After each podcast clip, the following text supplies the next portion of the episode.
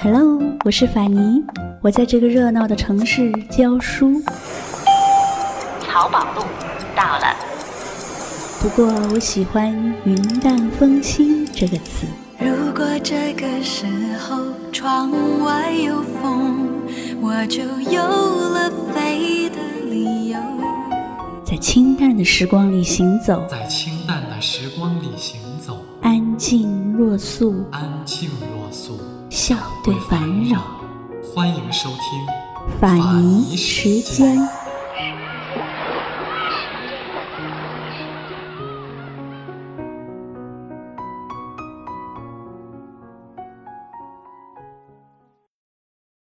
当年，陆小曼嫁给了英武的军人王庚，两人的心底应该是流动了一股难以形容的乐趣。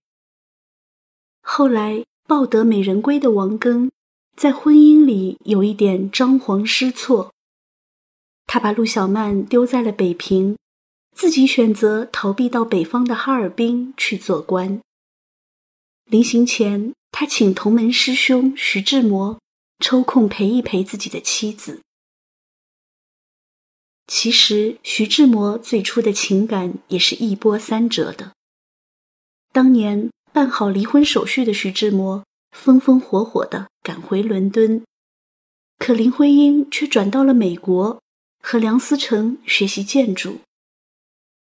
一九二二年，心灰意冷的徐志摩回到了北平。志摩是那种把爱情看重到了骨子里的人。这次的失恋令他的内心压抑的无以排解，于是他在一九二四年的秋天写了一首失恋的诗，《去吧》，发表在《晨报》副刊上。这首诗被大文豪鲁迅看见了。鲁迅一向看不惯徐志摩的那种媚思温软的诗风。于是即兴写了一首《我的失恋》，去调侃志摩。文学界的人都晓得鲁迅诗中揶揄的是谁，有人见面就打趣徐志摩，这使得志摩的心境更加郁闷了。三分失意的徐志摩，就是在这样一份落寞的心境下，进入了王庚夫妇的生活。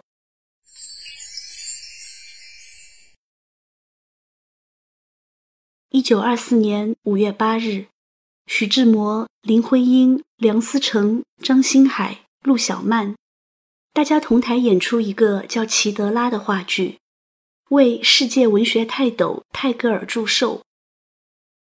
那天应该是志摩和小曼的初次相识，只是那时候徐志摩尚自怨自艾地夹在林徽因和梁思成之间。做着一个心烦意乱的失意郎，而名花有主的陆小曼则对任何人都保持了一个已婚少妇的矜持和大度。有关志摩和小曼之间的情弦初年抹，雷安在他写的《徐志摩和陆小曼艳史》中，曾提过这样一件轶事：志摩与小曼见到几面。老早就拜倒石榴裙下。某次义务演剧，内有《春香闹学》一阙，志摩演老学究，小曼是丫鬟。曲终人散，彼此竟种下情苗。这样的忆旧，使我们神往了徐璐情爱大戏开场时的那种活色生香。志摩自己曾讲：“今晚在争光，我问你记否？去年第一次在剧院，觉得你发圈擦着我的脸。”诗人心扉洞开之时，我们也似乎看见了露珠滴在盛开的秋海棠上时的一种曼妙。民国是战争、鲜血和阴谋的时代。而那样一个动荡不安的大时代，同时也是怀春女子崇尚文学、诗歌和激情的时代。同时代的文人墨客曾无不嫉妒地谈论过徐志摩，讲他的热血质，说他讲话很有感染力，开口三分钟即能吸引了女孩子的注意力。徐志摩曾经饱含激情地对陆小曼讲：“我的诗魂的滋养全得靠你，你得抱着我的尸魂，像母亲抱孩子似的。他冷了，你得给他穿。”他饿了，你得喂他食。有你的爱，他就不愁饿，不怕冻；有你的爱，他就有命。满脑子罗曼蒂克思想又心境寂寥的小曼，很快就被白皙健谈的志摩深深的吸引住了。志摩陪着小曼去北京的近郊游玩。他给小曼讲，香山的秋叶曼舞的像一个动情的小女子，夜夜皆金黄，而金黄色的东西最传情。志摩陪着小曼去灯红酒绿的酒吧消遣，一整个下午也没有觉得厌倦。诗人兴致勃勃地给小曼讲，法国红酒的那种迷离的色彩。其实也是一种感情的柔曼的张力。陆小曼喜欢上了徐志摩讲话时的那种漫不经心。诗人志摩最初对女人的态度是唯美的，可是唯美至上的女孩林徽因看不上自己，非要嫁给恩师梁任公的公子梁思成。现在同样是风华绝代的顶尖女子陆小曼，对自己产生了一种莫名的依赖和崇拜，这使得诗人私心里的虚荣得到了极大的满足。与陆小曼一段时间的近距离接触之后，徐志摩内心的感情世界也在慢慢的发生了变化。最初，他以为像陆小曼这样的社会名媛。很多其实也不过是头脑简单的花瓶而已。后来与陆小曼的交往愈深，徐志摩也就慢慢的觉得，与林徽因并列为民国四大才女之一的陆小曼，其才情容貌实在都不是浪得虚名的。陆小曼的性格是她刚刚进入一条幽静的山谷，山重水复疑无路。而与之有了较深的交往，却可以领略得柳暗花明又一村的柔媚内质。徐志摩很快就被陆小曼的清新美丽深深的吸引住了。陆小曼原本犹如幽静水面般凉滑的星湖，此时也不由得掀起了一轮又一轮的涟漪。她那位受过高等教育。却仍是一介武夫心态的丈夫王庚，与徐志摩的和风细雨，真的不可同日而语。亲切可人的徐志摩，轻轻地为他打开了一扇美丽的窗子。那是一位风度翩翩、浪漫情怀的风流才子，润湿地踩在了小曼松软新鲜的心上。小曼叹愧了。他说：“这才是我心目中的理想伴侣。可是我们相识在不该相识的时候。”小曼的心在一种无限伤感的幽暗间摇曳。爱潜入一片蓝蓝深海，在心深处摇摆。寂寞的世界，我从不依赖。漫天尘埃对感情构成阻碍。爱潜入一片蓝蓝深海，在心深处摇摆。你所有秘密，我能解开，就和我一样。暗潮澎湃，别说你还置身事外。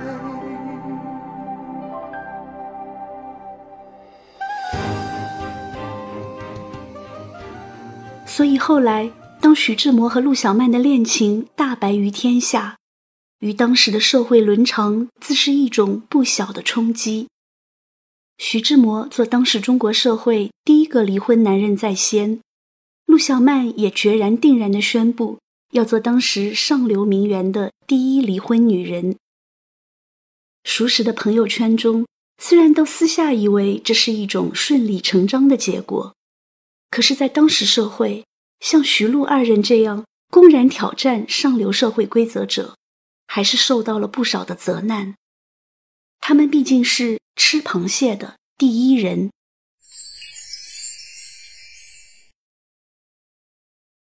有关徐陆二人的这段惊俗之恋。后来的坊间就有了不同的流行版本，有讲王庚在风闻了徐禄之间的风言之后，便采取了措施，比如叮嘱下人严格限制徐志摩踏入王家一步。传说那时候志摩对小曼的痴迷已经到了可以三天不吃肉，却不可一刻无小曼的地步。有次，徐志摩花了一笔不菲的佣金，贿赂下人，才从后门偷偷的溜进了王家，只为一睹心上人的芳容。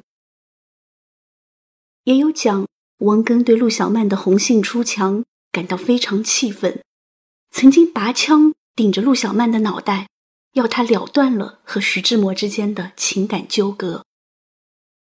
有段时间，甚至是陆小曼写给外面的信件。也有王家的人悄悄拆了查看。小曼为了减少不必要的麻烦，写给徐志摩的情书就都改用了法文书写。以上这些都是坊间传闻，不足为凭。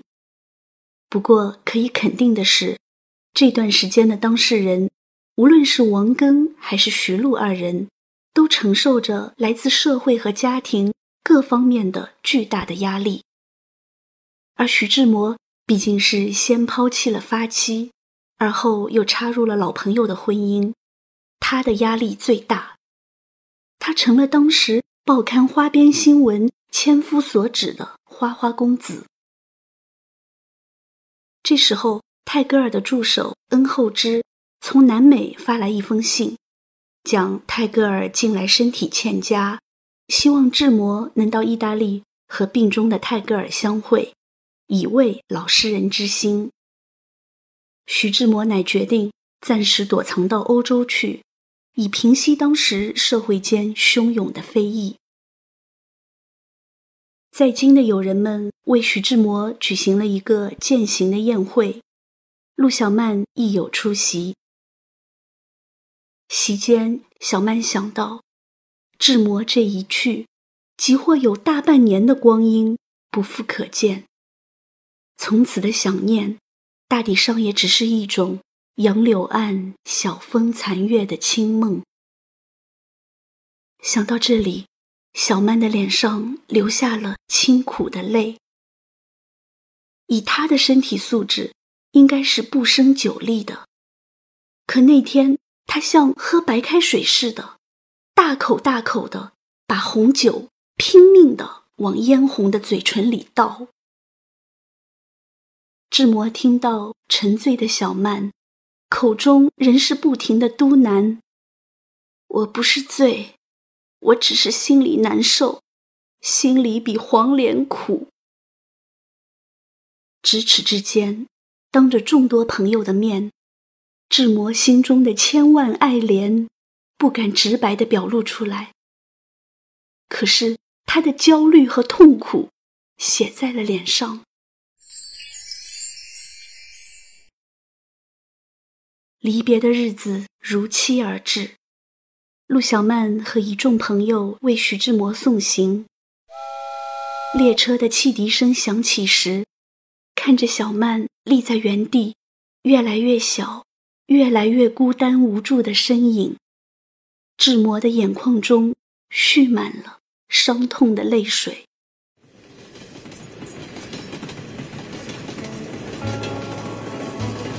当列车匆匆行驶在西伯利亚寒冷广漠的平原，志摩的心底涌上了一种天苍苍、野茫茫的悲凉。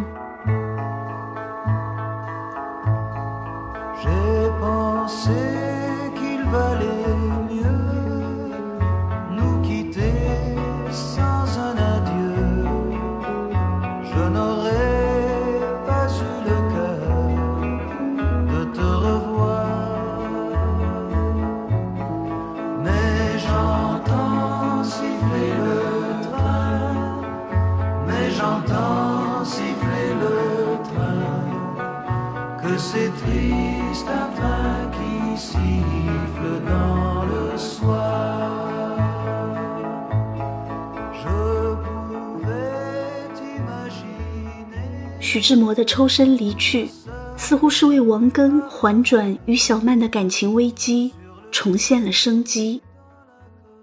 王庚是当时的社会俊才，可是要他理顺了这纷扰的感情之困，他也是力有不逮。这时候恰好五省联军总司令孙传芳颇为赏识王庚的才干，力邀他就职五省联军总参谋长。王庚便趁机从哈尔滨南下到南京就职。他最初的设想是想在小曼母亲吴曼华的支持下，胁迫着小曼一同到南京生活。这样，王庚自己避免了人在北方时脸面上的难堪。也可以使小曼脱离深情的环境。对于王庚的这一想法，吴曼华持赞赏的态度。吴曼华自认自己并不是一个落伍老套的母亲，作为名媛陆小曼的母亲，已婚的女儿仍然热衷于在公共场合抛头露面，吴曼华都持一种变通的态度。小曼有时会在社交场合与一些异性款摆杨柳的风情，玩一种让小女子们怦然心动的感情游戏。只要没有逾越了一般名媛淑女公认的尺度，做母亲的一般都可以睁一眼闭一眼。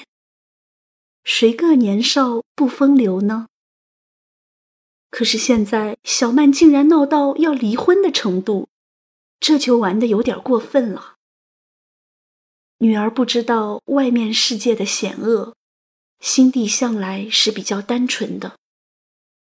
他总是追求人生的唯美，怎知所有的爱情游戏都经不起岁月的沧桑变化，最终的结局只能是新瓶装旧酒。吴曼华以为女儿的这一变化。都怪徐志摩花言巧语引诱所致。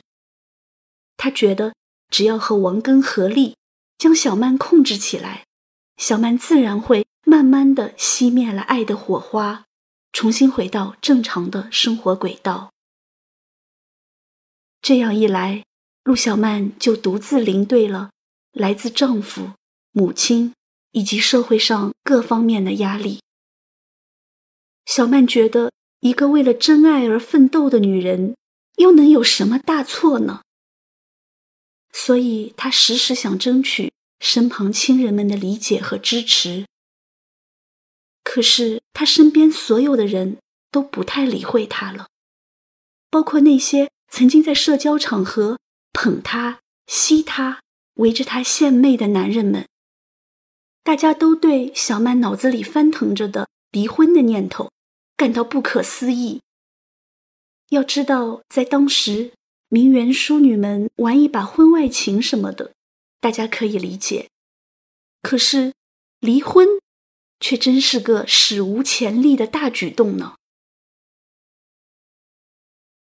小曼的身子素相是弱的，在如此恶劣的舆论环境下，小曼的情绪极其不稳定。她总是一会儿自怨自艾、痛苦挣扎、心灰意冷；一会儿风浪略微平息，他又忽然变得雄心勃勃，想再把事情推进了一步。当压力太大、无力承受的时候，便索性病倒在了床上。那段日子，小曼为了舒缓心中日益焦渴的思念，她听从了徐志摩的建议，在一九二五年的春夏之间，写下了著名的《小曼日记》十九则。从中我们可以窥见陆小曼这位爱情女斗士心潮的起伏。比如三月十九日的日记，是志摩走后不久的日子。陆小曼到季妈家去参加一个应酬，本来的目的是为了散心，可是季妈和一干亲戚们却仿佛挽救失足青年般的围拢小曼，聒噪了一整天。这使小曼的心绪一下子掉进了冰冷的深渊。这天，小曼无视窗外扑簌如粉的春雨，心境惨淡地写道：“你我已无缘，又何必使我们相见？且相见又在这个时候，一无办法的时候。在这种情况下。”真用的这句“恨不相逢未嫁时”了。现在的我进退两难，丢去你不忍心，接受你又办不到，怎不叫人活活的恨死？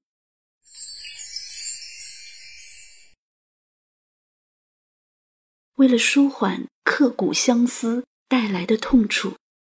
有段时间，小曼专门跑到北京郊外的大觉寺去静养。湛蓝高远的天空，绵羊般悠然走动的白云，使小曼的心底流动了一种放松的感觉。她最喜欢凭栏而望，在苍茫的暮霭里归鸟的剪影。当听见大觉寺的钟声岁月悠长的响起。小曼的心里有了一种莫名的感动，她忍不住提笔写信给志摩，让他一起分享自己的快乐。我一口气跑到了山顶，站上一块最高的石峰，定一定神，往下一看，呀，摩，你知道我看到了什么？只恨我这支笔。没有力量来描写我当时眼底所见的奇景，真美呀！从上往下斜着下去，只看见一片白。对面山坡上照过来的斜阳，更使它无限的鲜丽。那时我恨不得将我的全身滚下去，到花间去打一个滚，可是又恐怕我压坏了粉嫩的花瓣儿。小曼的梦常常飘动在那些美丽的花间，她常常在梦里衣袂飘飘的携了她的志摩，在花间穿行。雨后晴空，玫瑰丛中，蝴蝶一路雨水飞过彩虹，芬芳。随风柔情真浓，我愿在这风里与你相逢。是否你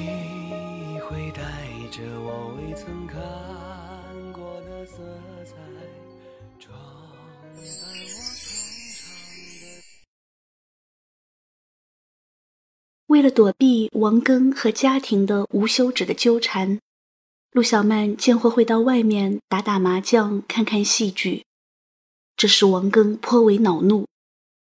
王庚使出做丈夫的胁迫的手段，要陆小曼无论如何必须把家搬到南方去。小曼想不出一个恰当的理由拒绝他，就经常无理取闹的找王庚吵架。有一次情绪激动之余，陆小曼竟当场晕了过去。送到医院后，医生的诊治结果是极度的心力衰竭。如此一来，虽是夏月万物葱绿、勃勃生机的季节，小曼却有了垂死的感觉。这个时候，知情识意的胡适来到病房看望陆小曼。胡适看到精神萎顿的小曼，吓了一大跳。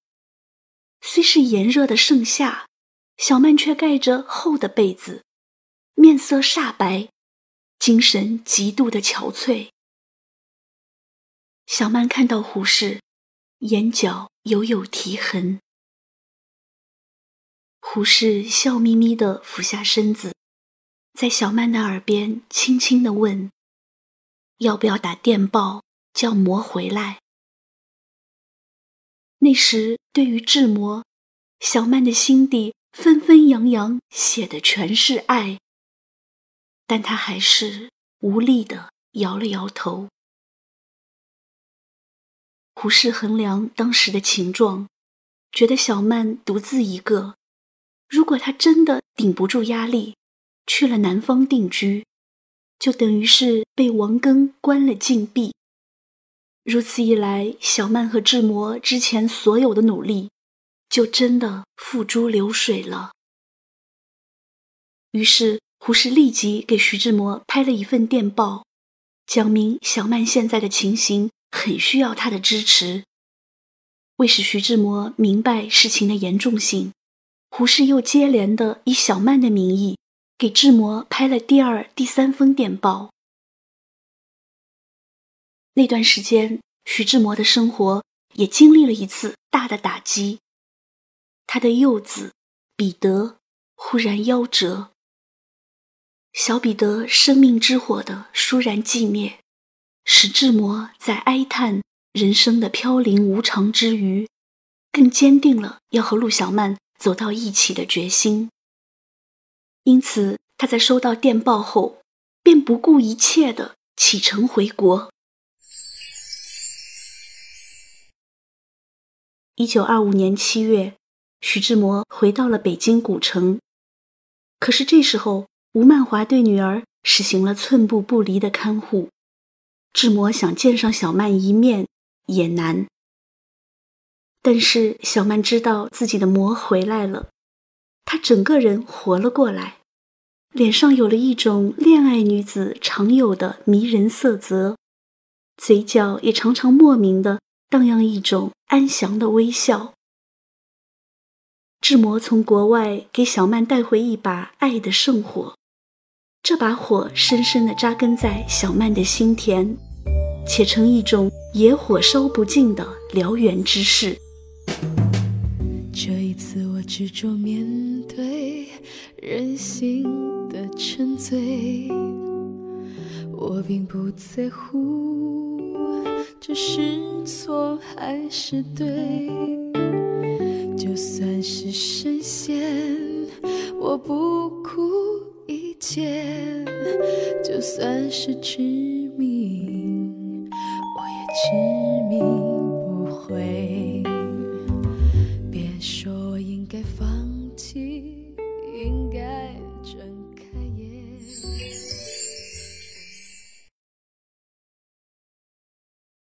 小曼和志摩偶尔也有单独相处的机会，这时候他俩常常快活的像盼到了过大年的孩童一般，一见面就抱在了一起，眼睛直愣愣的冲对方傻笑。志摩喜欢吻着小曼浓云瀑布般的秀发，高兴的时候还喜欢吮吸小曼的纤纤玉指。小曼呢？就斜躺在志摩热情洋溢的身上，他就喜欢志摩身上那股淡淡的烟草味。志摩总是把小曼美丽的头颅轻拥入怀，然后梦一般的呢喃：“小曼，你猜，像我们这样现世的福分，世上能有几个人想着？像这样奢侈的光阴。”这宇宙间能有几多？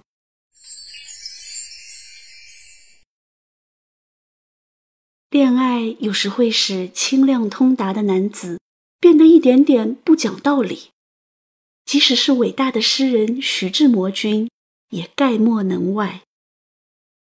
有次北京城里要举办一场规格和档次颇高的舞会，陆小曼是全北平城最有女人味的少妇，是曾经引领一代时尚的风云人物。吴曼华自然没有理由阻止女儿去参加。徐志摩得到了小曼将会参加舞会的消息，兴奋的好几个夜晚都睡不安稳，口中念念有词。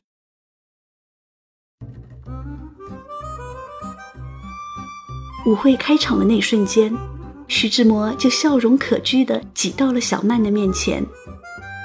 这是京城名媛陆小曼在家中静养了很长一段时间后的首次复出。许多与会的男子都兴奋地围拢在了小曼的身旁。小曼进入舞场的伊始，就一眼看见了自己的情郎徐志摩。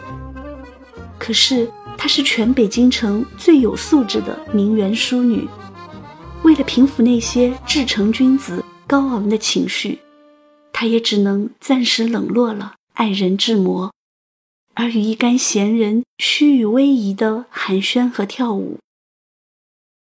徐志摩眼巴巴地望着近在咫尺的美人，却被晾在了一边做冷板凳。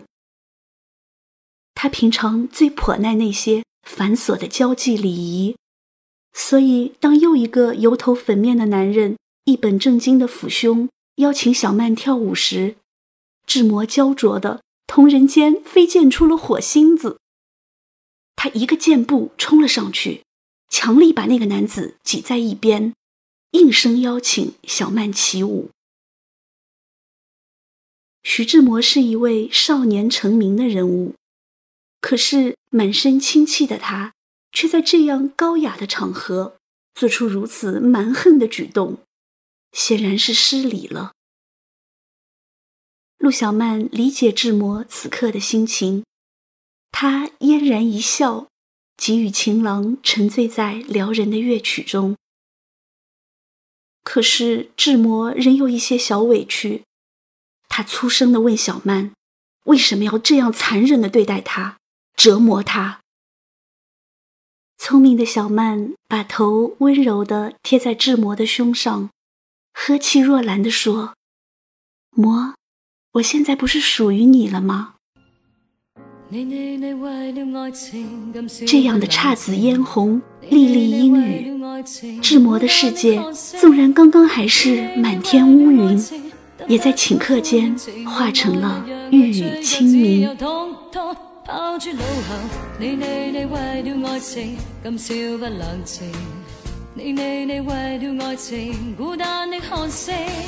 你你你为了爱情，今宵不冷静。你你你为了爱情，孤单的看星。你你你为了爱情，得不到呼应，情共爱那样去追究，只有通通抛诸脑后。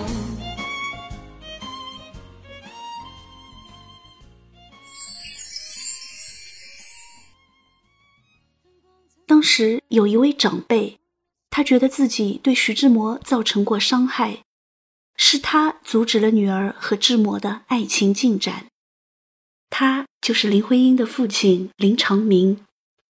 现在他看到徐志摩深陷爱情的泥潭，进退维谷，便想伸手相援。八月秋高气爽的一天，林长民约陆小曼赏菊。林长民是社会名人。当时又做着政府的高官，吴曼华也不好意思回驳了林公的面子，只好放小曼去了。林长明一下就把陆小曼带到了等候已久的徐志摩的面前，一对恋人租了一条游船，两人把船划到水天一色的空蒙之处，饱受相思之苦的一对痴情人，紧紧地抱在了一起，痛痛快快地倾诉。积郁已久的思念。徐志摩觉得，单凭个人的力量无法实现自己和小曼鸾凤齐奏的美梦。他把求助的目光又投向了老大哥胡适。当时的胡适已经是名动天下的大学者了，他真的就为了志摩和小曼的感情私事。专程拜访了小曼的母亲吴曼华。胡适诚心诚意地向吴曼华介绍志摩和小曼的感情现状，请吴曼华无论如何也要放两个年轻人一条生路。吴曼华虽然口头上仍然推辞，可是胡适看得出自己的恳切而谈已经打动了老夫人的心，至少吴曼华讲话的语气已经没有了从前的决然。热心的朋友们又请了与当时的三方均有着不俗关系的刘海粟。陪着陆小曼母女南下到了上海，充当说客。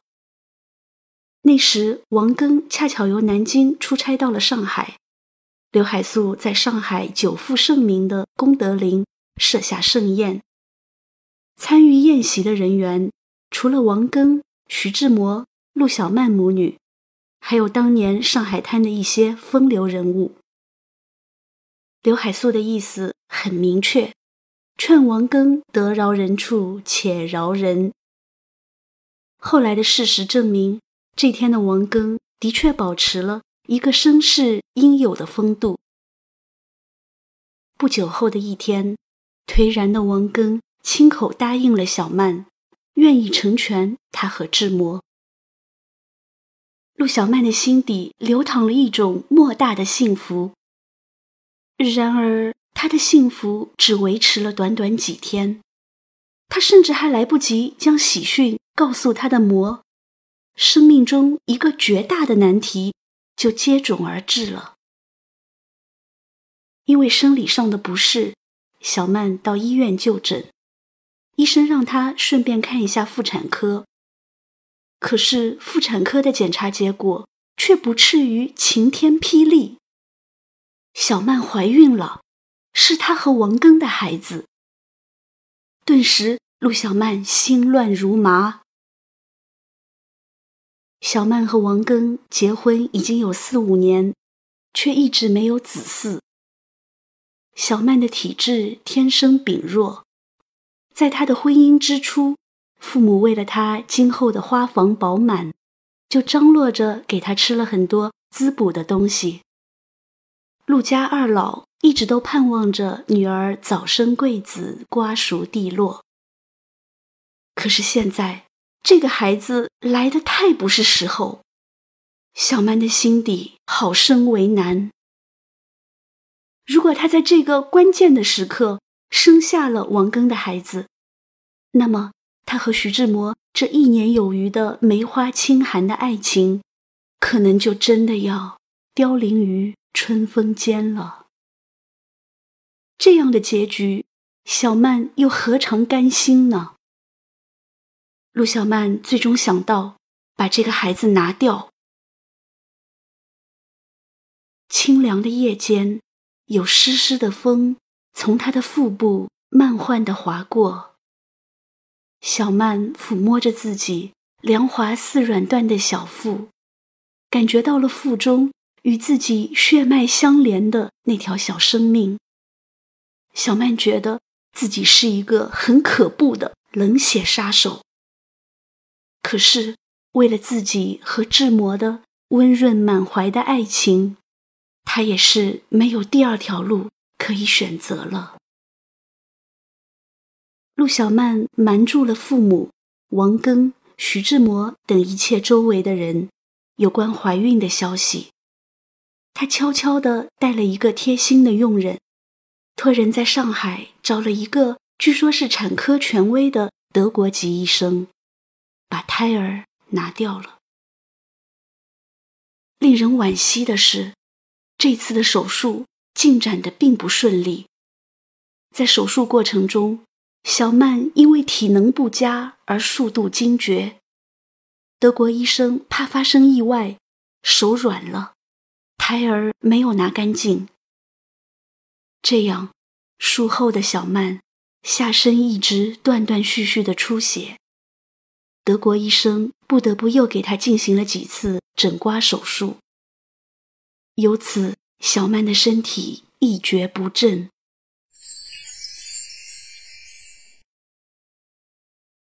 陆小曼和王庚最终还是离婚了，而徐志摩和陆小曼的成婚大典也顺理成章的提上了日程。吴曼华虽然先前颇有点看不惯徐志摩的意气飞扬，但如今木已成舟，他对徐志摩也就采取了接纳的态度。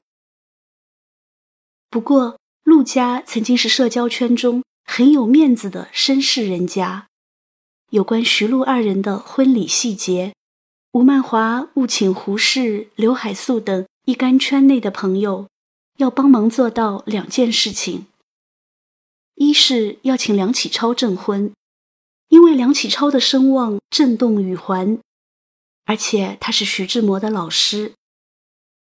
二是婚礼必须在北海公园图书馆的礼堂举行，这是一等人家才有的面子。这两件事情在当时的情境下办起来虽然有一定的困难，但是朋友们都答应了，尽力去做。然而，徐璐二人成婚最大的阻力，这时却意外的来自徐志摩的家庭。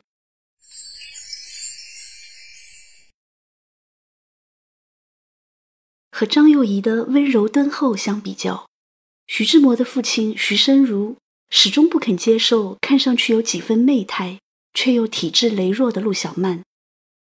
毕竟知子莫如父。徐志摩浪漫豪爽的诗人气质，使他的持家理财能力几乎是一片空白。而作为商场销匠的徐申如，早就看出了张幼仪是识得赚钱的。而风情万种的陆小曼呢，则是一朵不解人世炎凉的花。经过千难万阻才挣得的这份真情，志摩真的很想给心爱的小曼。一个盛大的婚礼，于是来自父亲的支持就十分重要了。徐志摩立即南下，和父亲商议自己的第二次婚姻大事。现在想来，这徐申如老先生也算是个精灵古怪的老派人物了。虽然徐志摩和张幼仪已经离婚了，但在徐申如的心里，张幼仪一直还是徐家的好儿媳。于是，面对苦苦哀求自己的儿子，徐申如慢条斯理地翻捡起了志摩的旧账。他讲，志摩再婚这件事情，还得征求远在德国的张幼仪的同意。这样，徐志摩在焦急的等待中，又消磨了大半年的时间。一九二六年夏天，张幼仪方从国外回到了上海，他到上海的徐家公馆。拜见对他宠爱有加的老人许申如，徐志摩很早就神情紧张地等在那里了。张幼仪注意到徐志摩手上戴了一个定情的翡翠戒指。双方寒暄之后，徐申如讲：“志摩和陆小曼预备结婚了，你现在有没有反对意见呢？”那时候距离徐张二人的婚变已经过去四五年了。对于老太爷的这种问法，张幼仪甚是惊讶。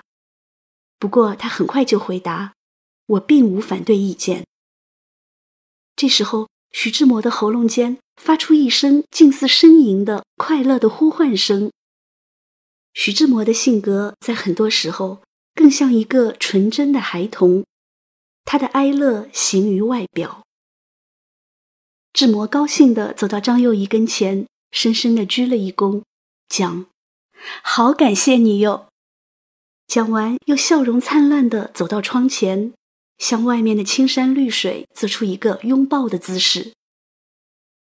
这时候，一桩意外发生了，兴许是展臂的时候用力过猛，他手上的定情戒指竟像小鸟般疏忽向窗外飞了出去。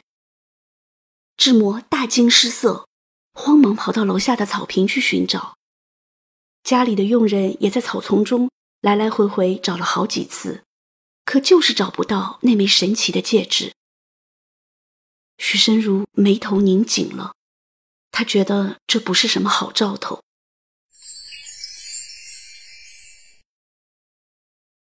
为了挫一挫这对年轻人的锐气，许申如向儿子提出约法三章：第一，结婚费用自理，家庭概不负担；第二，婚礼必须由胡适做介绍人，梁启超证婚，否则不予承认。第三，结婚后必须男归，安分守己的过日子。徐志摩连想都没想，就一口答应了。